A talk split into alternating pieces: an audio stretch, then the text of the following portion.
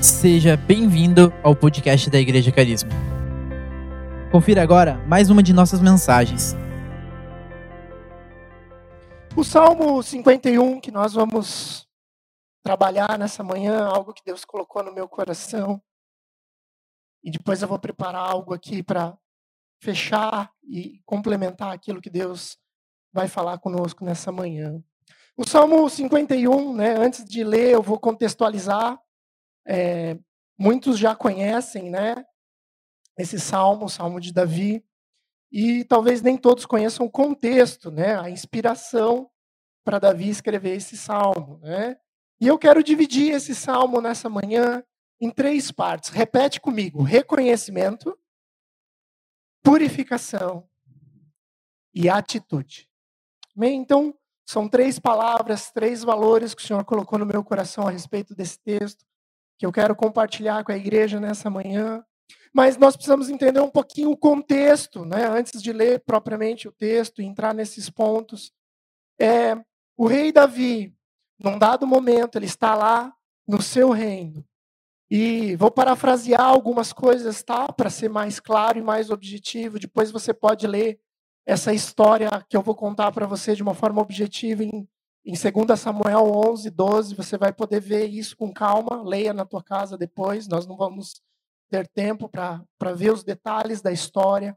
Mas basicamente, Davi, o rei Davi, amém? Todos conhecem? rei Davi já teve até novela aí na TV a respeito dessa história. O rei Davi, num dado momento do seu reinado, ele começa meio que dar uma acomodada. Ele começa a dar uma tranquilizada, porque o reino está indo de vento e polpa, as vitórias estão vindo e Davi, por um pequeno momento, ele começa a se distanciar do seu papel de rei. O rei, naquela época e naquele contexto, ele sempre ia para a guerra, ele sempre ia para o fronte de batalha. Ele era o governante e também era o general, era o comandante, era o símbolo da autoridade para os seus homens. Mas Davi, nessa fase aqui, ele dá uma acomodada e ele resolve ficar em casa e não mais cumprir diretamente esse papel de general. Ele fica lá no seu palácio. E queridos, aqui vai um primeiro valor quando nós deixamos de cumprir o propósito de Deus nas nossas vidas, as coisas começam a ficar diferentes. As coisas começam a ficar meio estranhas. Começam a ficar meio paradas e Davi talvez vindo daquela adrenalina das guerras e das batalhas, se encontra no seu palácio e devia ser algo muito confortável. E um dia ele se acomoda no seu terraço, num lugar onde ele podia ver talvez todo o reino, toda, toda a terra. E ele de repente olha para Batseba, uma mulher linda, atraente. E Davi, na sua ociosidade, no seu distanciamento, do propósito que Deus tinha para ele, ele cobiça essa mulher, ele deseja essa mulher que não era dele, que era de outro homem. Então, na sua, na sua talvez cobiça, no seu desejo, ele dá ordem para que aquela mulher venha à presença dele e ele comete adultério. Ele tem relações com aquela mulher, ele a possui, como a própria palavra fala. E Davi, depois de fazer isso, não não tão contente, né? Ou ainda mais perdido porque da ociosidade ele entra no pecado. E aqui, queridos, vem um outro princípio importante que eu quero compartilhar com vocês. Davi, então ele comete o adultério, ele entra nesse, nesse universo do pecado. E ao invés dele se arrepender e mudar a sua atitude e corrigir aquele erro, ele cobre o erro com outro erro. Porque essa mulher, Batseba, era a mulher de um dos seus soldados, um dos seus homens de guerra, Urias. E essa mulher, depois você vai ler, ela também engravida desse adultério. Ela, se, ela é gerado um filho, uma criança, a partir desse adultério. Então Davi para esconder o seu pecado, proteger o seu orgulho, Porque quando nós operamos no pecado, querido, quando nós estamos andando em pecado, nós só olhamos para nós mesmos, entramos no egoísmo, só olhamos aquilo que vamos perder e não aquilo que precisamos reconhecer. Está entendendo? Reconhecer. E aí, Davi manda Urias vir para voltar da batalha e falar: Urias, vem aqui, né? Talvez movido pela culpa e pelo remorso. Davi fala para Urias: volta e vai ficar com a tua esposa. Volta para tua mulher, tira uns dias aí da batalha. Porque ele queria que Urias se deitasse com a mulher e que ficasse entendido que aquele filho, que na verdade era de Davi, passasse a ser de Urias, porque ele veio, se deitou com a sua mulher, então passa a ser filho dele, né? No entendimento de Davi, ele ia encobrir essa situação dessa forma. Mas Urias, ah, Urias, né? Como precisamos de Urias, né, pastor? Um homem íntegro. Ele volta, ele obedece, mas ele fala para ele constrangido por seus homens e seus amigos estarem na fronte de batalha. Ele não vai fazer isso de ficar com a sua esposa. Ele fala, né, parafraseando aqui, ó, eu não sou digno de ficar no conforto do meu lar, desfrutar da minha esposa e da minha casa, enquanto homens morrem no fronte de batalha. E ele fica à porta do rei, ele dorme na rua, vamos dizer assim, né? Ele fica à porta do palácio e não vai para casa.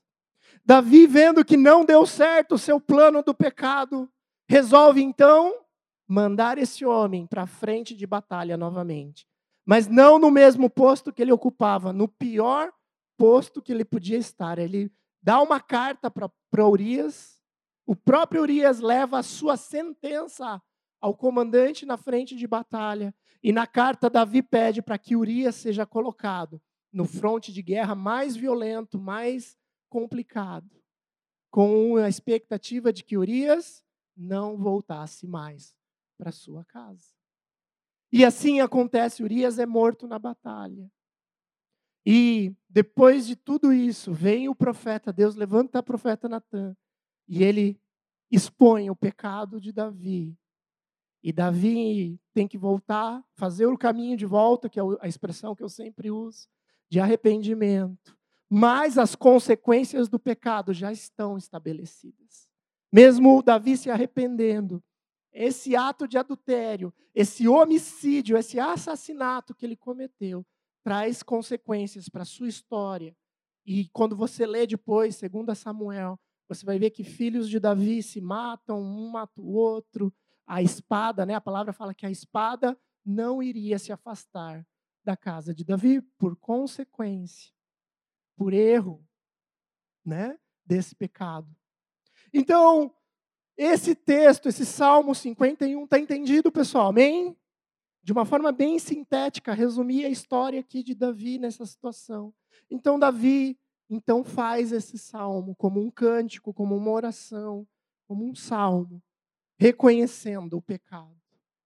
E aí, eu quero trazer essas três palavras: reconhecimento, purificação e atitude. Vamos ler o verso do 1 ao 6 de Salmo 51. Acompanha comigo aí na tua Bíblia ou no telão. Tem misericórdia de mim, ó Deus, por teu, por teu amor por tua grande compaixão, apaga as minhas transgressões. Lava-me de toda a minha culpa e purifica-me do meu pecado. Pois eu mesmo reconheço as minhas transgressões e o meu pecado sempre me persegue. Contra ti, somente contra ti pequei e fiz o que tu reprovas, de modo que é que justa é a tua sentença e tens razão em condenar-me. Sei que sou pecador desde que nasci. Sim, desde que me concebeu a minha mãe. Sei que de desejas a verdade no íntimo e no coração me ensina a sabedoria. Queridos, o reconhecimento que eu quero falar para você nessa manhã não é o reconhecimento de homenagem. Ah, vamos aplaudir, vamos honrar, né? Vamos reconhecer, né? Como o pastor fez aqui, vamos reconhecer a equipe que serviu aqui no sábado, tal. Isso, isso é um reconhecimento de homenagem, né? De honra. O reconhecer que eu quero propor, propor para você nessa manhã e que Deus colocou a, a respeito desses versículos é o reconhecimento de ver e reconhecer, identificar o erro e o pecado na minha vida.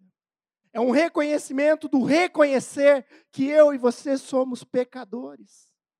Davi, nesse processo todo, o primeiro passo que ele dá, então, é do reconhecimento. Ele olha para si mesmo e vê quão pecador ele é e como ele cometeu a pecado. Queridos, então, reconhecer que precisamos da misericórdia de Deus. O que, que é essa misericórdia? Um ato concreto de manifestação da bondade de Deus. Quem quer receber um ato concreto da bondade de Deus? Amém? Todos nós, mas eu preciso reconhecer que a misericórdia do Senhor está sobre a minha vida, que eu preciso do favor do Senhor, que eu preciso do seu amor, da sua graça e do seu perdão, porque eu sou e reconheço que eu sou pecador. Só Deus pode nos lavar e limpar do pecado, queridos ele fala assim: tem misericórdia de mim por teu amor, por tua grande compaixão. Queridos, e às vezes nós entramos no remorso, movidos pelo pecado, mas nós precisamos reconhecer que só Deus pode nos limpar. Você vai confessar, você vai reconhecer o pecado, você vai restituir aquilo que aconteceu, amém?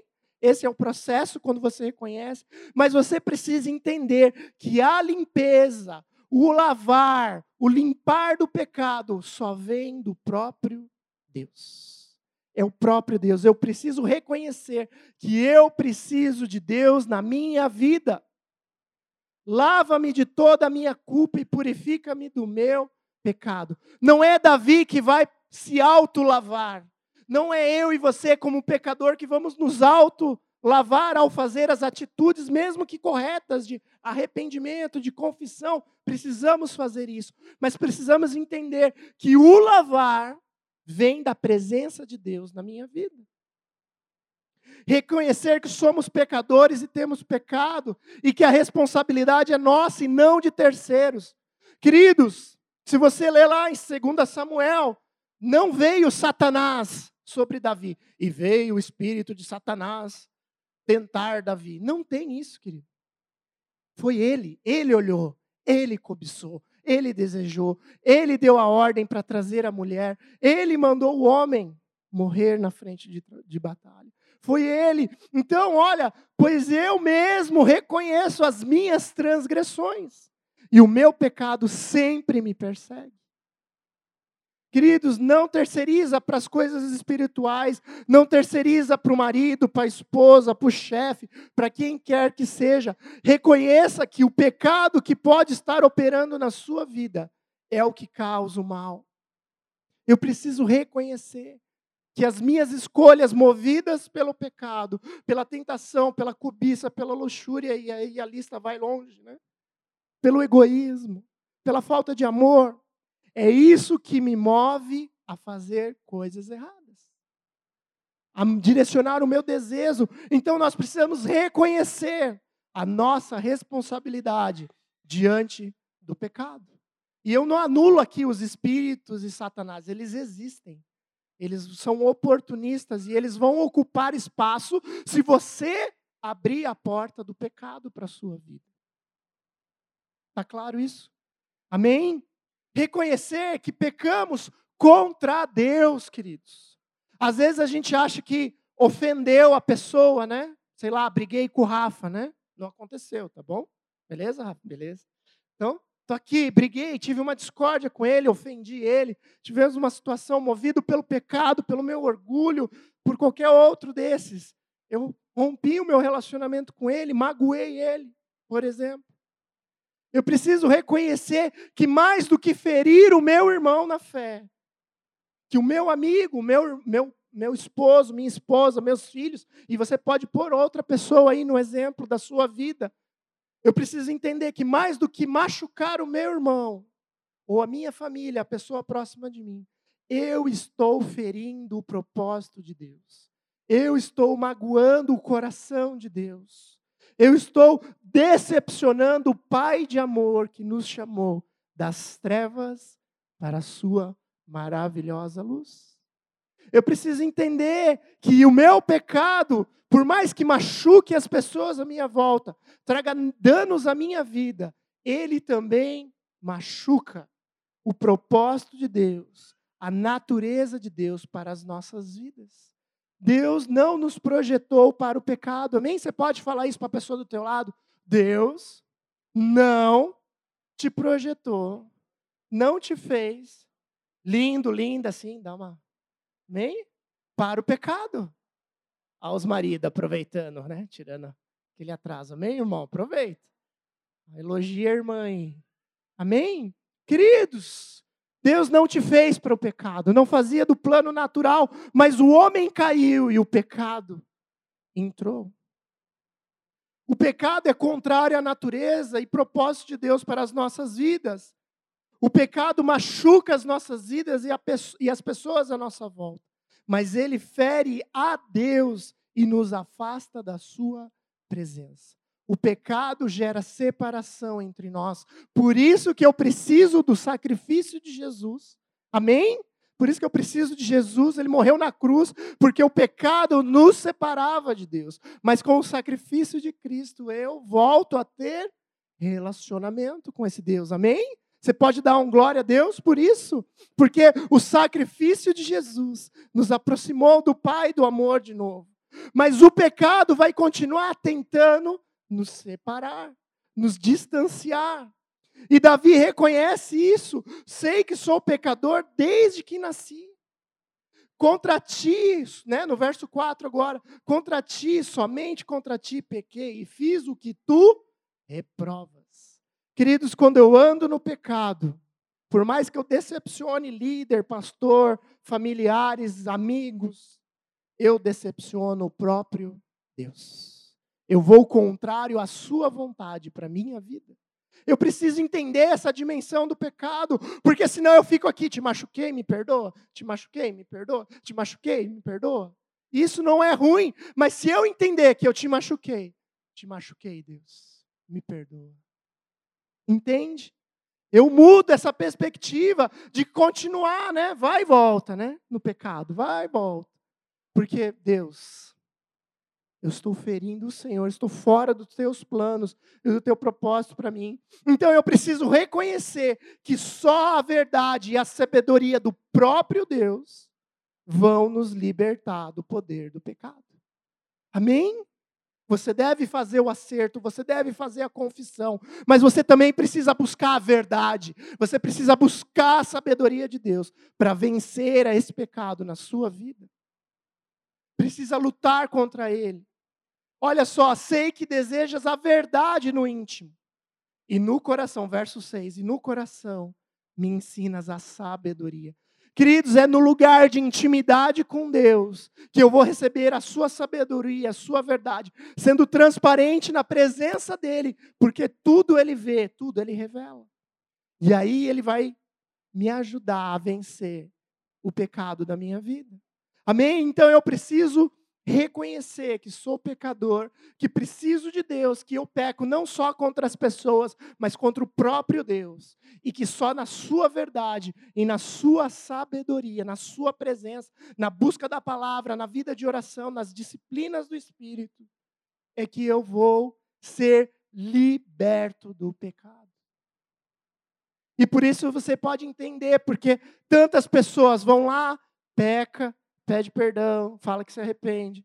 Aí dá um tempo, volta naquela mesma coisa. Porque não foi para o lugar da verdade, o lugar da sabedoria de Deus, onde Ele vem com a Sua palavra, que é viva e eficaz. Amém? Separa os ossos da medula e vem na nossa vida e transforma o nosso coração. Amém, querido? Segundo momento, então Davi reconhece tudo isso. No segundo momento, então, ele pede pela purificação. Fala comigo, purificação. Amém? E purificação é o ato de se livrar do pecado. É disso que eu estou falando aqui. Da purificação, no sentido de estar liberado desse pecado, de estar limpo desse pecado, de se livrar desse pecado. Ele fala no verso 7: Purifica-me com isopo e ficarei puro. Lava-me, mais branco do que a neve serei. Faz-me ouvir de novo júbilo e alegria, e os ossos que esmagaste exultarão. Esconde o rosto dos meus pecados e apaga todas as minhas iniquidades. Cria em mim um coração puro, ó Deus, e renova dentro de mim um espírito estável. Não me expulse da tua presença, nem tires de mim o teu Santo Espírito. Devolve-me a alegria da tua salvação e sustenta-me com um espírito pronto a obedecer. Queridos, a purificação que eu quero trazer aqui para vocês não é tão simples, como eu já falei aqui, de simplesmente se livrar do pecado. Né? Ah, me livrei do pecado, pronto, estou limpinho. Não é isso. Eu estou falando de uma purificação que só vem do próprio Deus. É Deus que purifica as nossas vidas. É Deus, não é você com a sua, com a sua né, decisão apenas. Você precisa da purificação de Deus, precisa do lavar de Deus nas nossas vidas, queridos. Olha, esse negócio do isopo aí, era uma erva, né? Uma, eu fui pesquisar, pode ser até 10 tipos de erva lá, as possibilidades. É uma planta que era usada para quê? Ela fazia igual um chumaço, um, uma brocha, uma, um pincelzão, né? E aquilo era usado para fazer a purificação dos rituais, né, de culto a Deus no templo.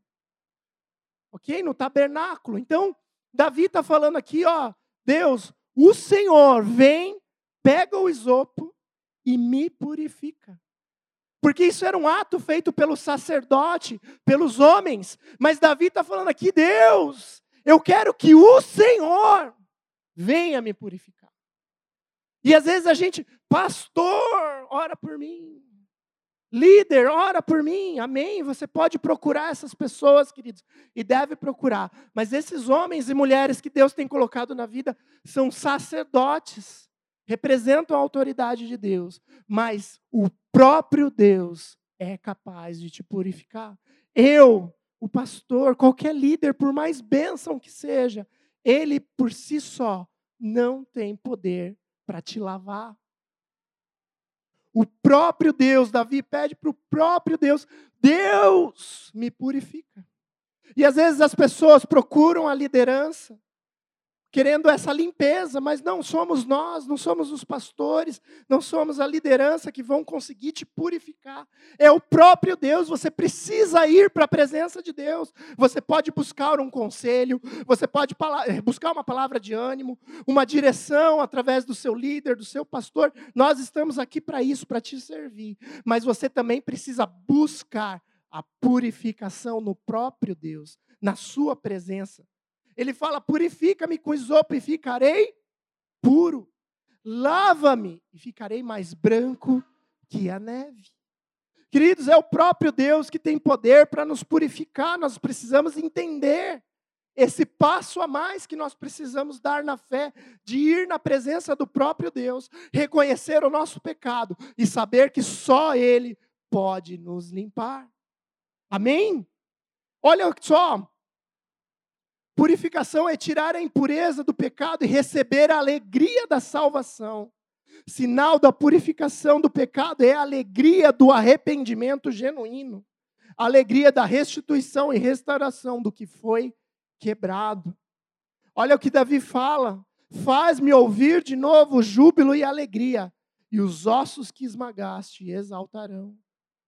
No 10, crie em mim um coração puro. Davi pede a alegria, querido, de volta. O pecado só vai gerar tristeza. O caminho do pecado é de morte, a palavra nos ensina isso. O pecado só vai nos conduzir para um caminho de tristeza, de solidão, de feridas. Mas se eu reconheço, se eu busco a purificação, a alegria do Senhor volta ao meu coração e eu começo a mudar, eu começo a ser transformado.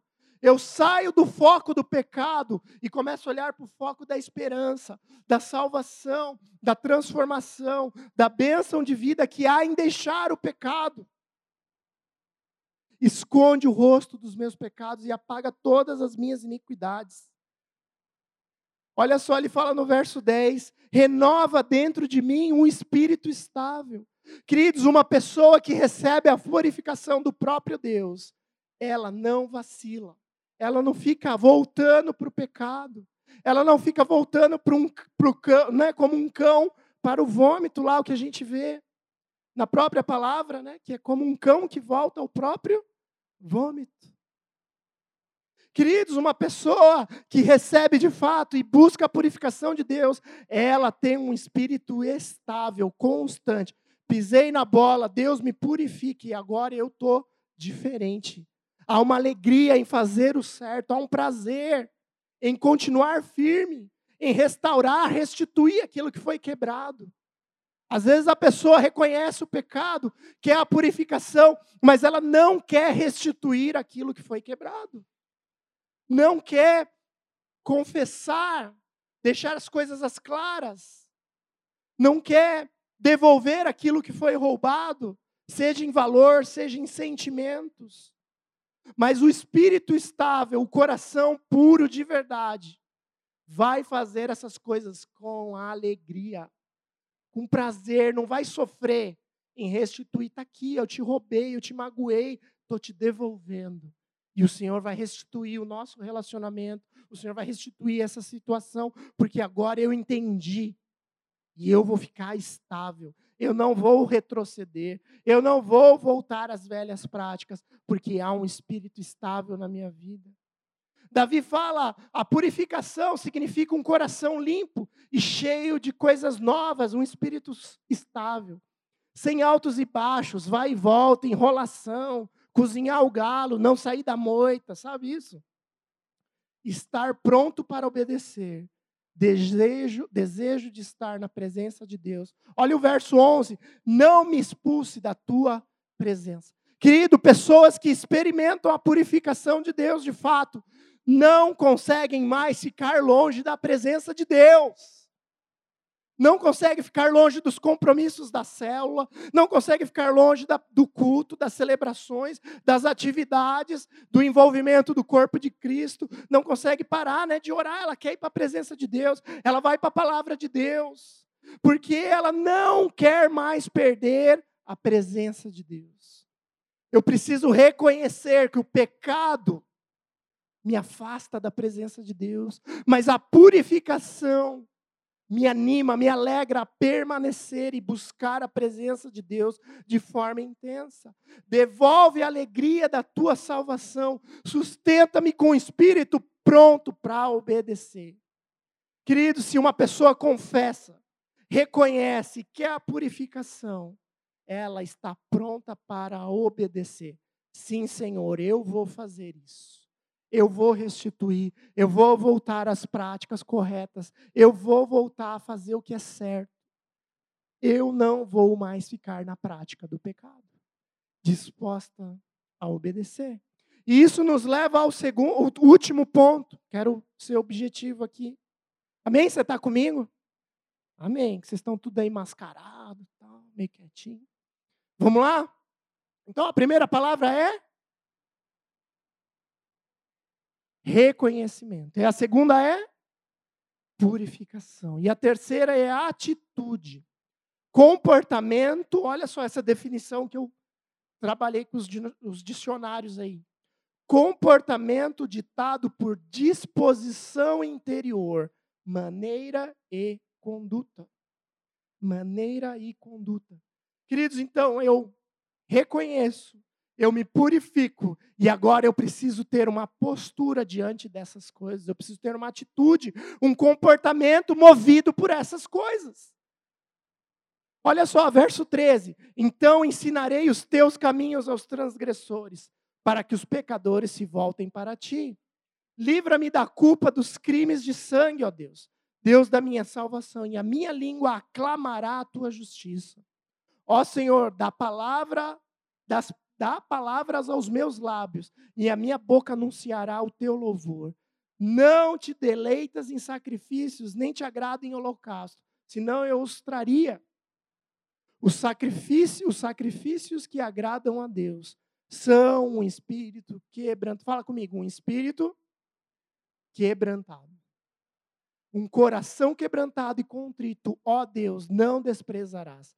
Por tua boa vontade, faz Sião prosperar, ergue os muros de Jerusalém. Então te agradarás dos sacrifícios sinceros, da oferta, das ofertas queimadas dos holocaustos, e novilhos serão oferecidos sobre o teu altar. Queridos, então eu reconheço o pecado, busco a purificação, então eu preciso assumir uma nova postura. Que atitude é essa? Que disposição interior precisa brotar na minha vida? É a de ensinar outros, de falar para outros, de testemunhar. Eu pisei na bola, eu fiz bobagem, mas eu encontrei o Deus que pode todas as coisas e transformou a minha vida e pode transformar a tua também. Amém, queridos? É isso que nós precisamos fazer se nós de fato experimentarmos a purificação do próprio Deus. Anunciar, eu ensinarei os teus caminhos aos transgressores. Querido, se arrepende nessa manhã. Reconhece o pecado na sua vida. Busca a purificação de Deus. E Deus vai te levar a pessoas que serão curadas, serão transformadas, serão alcançadas, serão libertas do poder do pecado, porque você vai levar a presença de Deus, vai levar os caminhos de Deus. Lembra que o Daniel ministrou isso aqui domingo passado? Atitude de ensinar o caminho do reconhecimento e da purificação para outros, os outros perceberem a misericórdia e a bondade de Deus nas nossas vidas, queridos. É essa atitude que a gente tem que ter, de mostrar a transformação de Deus. Ele fala: minha língua aclamará a tua justiça. Aclamar a justiça de Deus aqui é dar glória a Deus. Queridos, você não sai do pecado e se purifica por si mesmo, eu já falei isso. A glória é de Deus. Não é você que mudou de vida, é o próprio Deus que mudou a sua vida. Amém, queridos? Nós precisamos entender isso e dar glória para Ele. É Deus que transforma as nossas vidas. Anuncia isso às quatro, às quatro, né, os quatro ventos, a todas as cidades, bairro, família, para quem você convive. Isso é a atitude que Deus espera de nós, de dar glória a Ele, honra por sua justiça e bondade. E não murmuração, reclamação. É, o pastor lá me confrontou, deu uma palavra. Acho que eu tenho que me arrepender, né? Sei lá, né? Queridos, não é essa atitude da purificação. A, a, atitude da purificação é glória a Deus, obrigado, pastor, obrigado, líder, obrigado, Senhor. Obrigado porque o Senhor está me mostrando que eu estou num caminho errado e agora eu posso viver uma vida plena no Senhor. Glória a Deus. Amém, queridos? Anunciar a palavra de Deus e dar louvores a Ele. E tem uma atitude aqui que eu quero, caminhando para o final, a última atitude que eu quero falar para você é de não seja religioso. Cutuca a pessoa do teu lado aí. Não seja religioso. Olha o que Davi fala: os sacrifícios que agradam a Deus é um espírito quebrantado, um coração contrito, um coração arrependido genuinamente. Alguém que recebeu a purificação, ela não quer mais essa vida. E ela não fica praticando atos religiosos. O que, que eu quero dizer aqui? Se fosse no contexto de hoje, não adianta eu e você virmos para o culto, participarmos da célula, e quando nós saímos desse lugar da presença de Deus, da palavra de Deus, nós voltamos para o pecado. Não é esse sacrifício de levantar as mãos, de louvor aqui, glória a Deus por isso, faça isso mesmo. Mas não adianta você fazer isso aqui. E quando você sai daquela porta, passa o seu alquim na mão. Amém? Volta tudo. Já, já xinga a esposa no carro, já bate no filho no caminho, já buzina no primeiro farol que para. Não, Deus não se agrada desse sacrifício, querido. Não se agrada.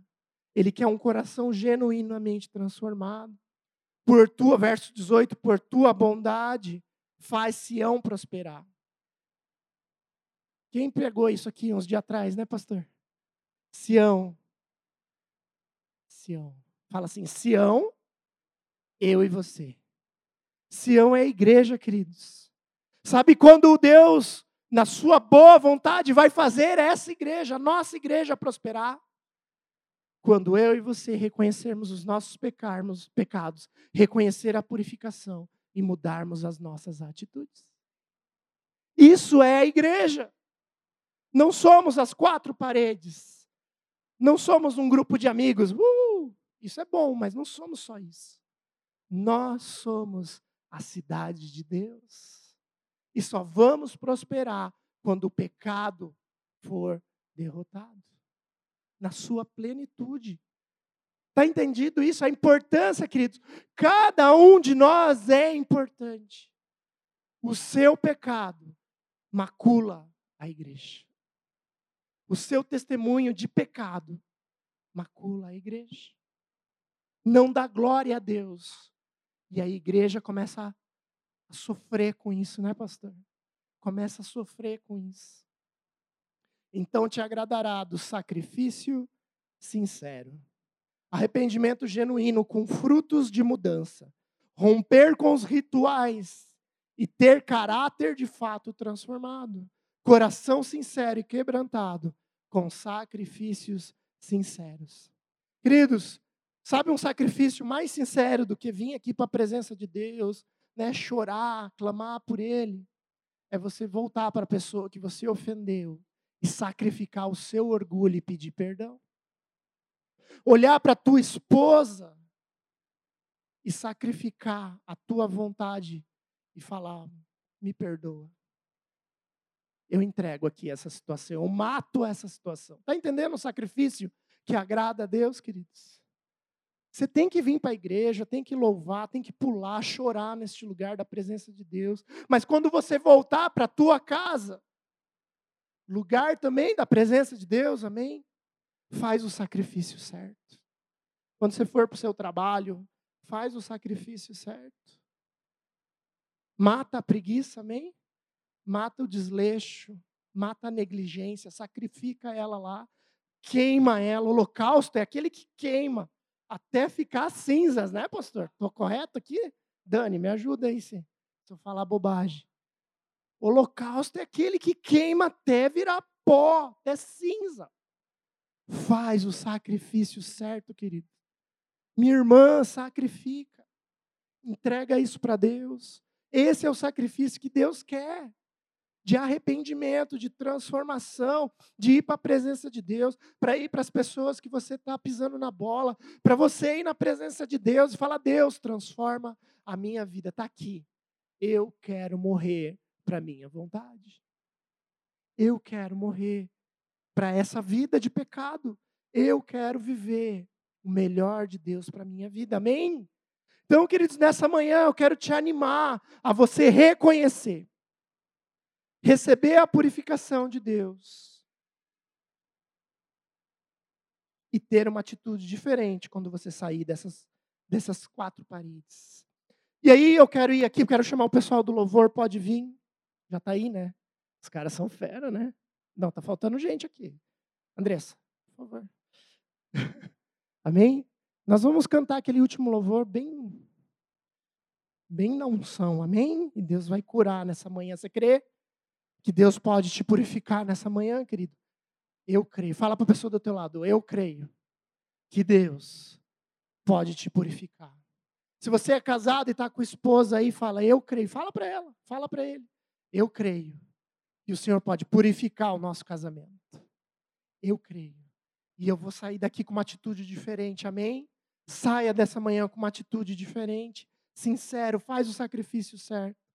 Queridos, eu falei que o plano original de Deus para Davi, para mim e para você não era cobiçar as coisas do terraço. Deus te fez eu e você assim, limpo. Tá limpo, tá? Eu que lavei lá em casa antes de vir. Esse é meu aqui. Amém, queridos? Deus te fez assim, limpo, transparente, onde a luz dele pode passar por você, amém? E você refletir a glória dele. Mas, assim como Davi, às vezes a gente se afasta desse propósito de Deus. A gente entra na ociosidade e a gente começa a ficar preguiçoso no terraço da vida e começa a cobiçar as coisas desse mundo. Vai dar certo, em nome de Jesus. Vamos lá. Muita calma. Nessa... É o banquinho do Vini, a culpa é do Vini. Amém? Só que daí, quando a gente assume essa postura, olha só o que acontece. A gente dá oportunidade para o pecado entrar nas nossas vidas.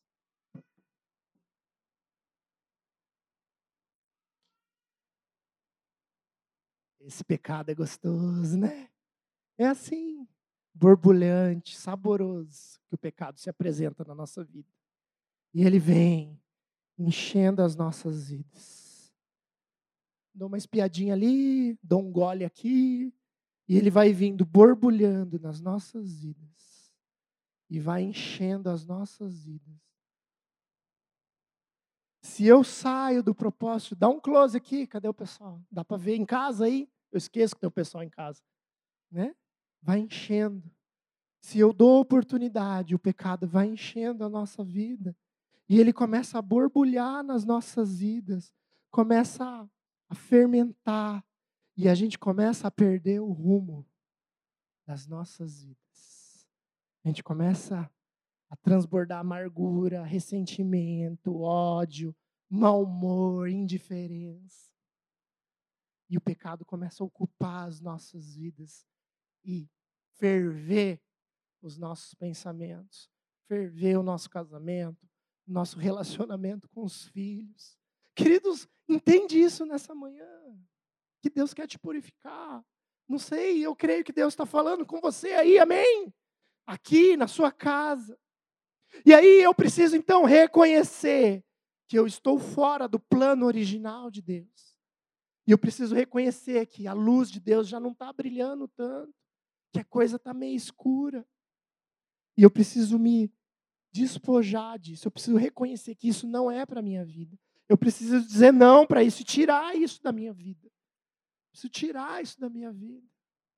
Mas o copo, a minha vida continua com resquícios, com marcas, com feridas, e aí eu preciso do, do quê? Da purificação. Então eu reconheço e busco a, a purificação.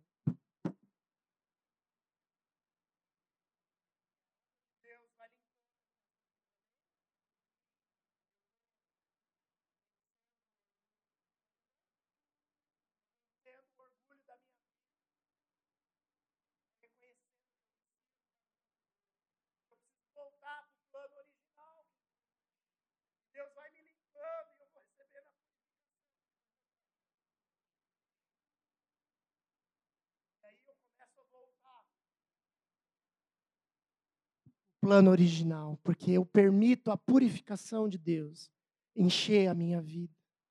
E aí eu começo a assumir uma atitude diferente, um espírito estável, um espírito pronto a obedecer. E a água de Deus não só mais me purifica, mas ela começa a me encher. E eu começo a ser cheio da presença de Deus e começo a transbordar dos seus planos e da sua vida em mim a alcançar outras pessoas, a diluir o poder do pecado em outras vidas. E eu começo a viver o novo de Deus, a plenitude de Deus na minha vida. Reconhecer, purificar e uma nova atitude. Muito obrigado por nos ouvir até aqui. Esperamos que essa mensagem tenha edificado a sua vida. Acesse os nossos perfis nas redes sociais, arroba Igreja Carisma e o nosso site, igrejacarisma.org. Igreja Carisma, transformando vidas, edificando discípulos.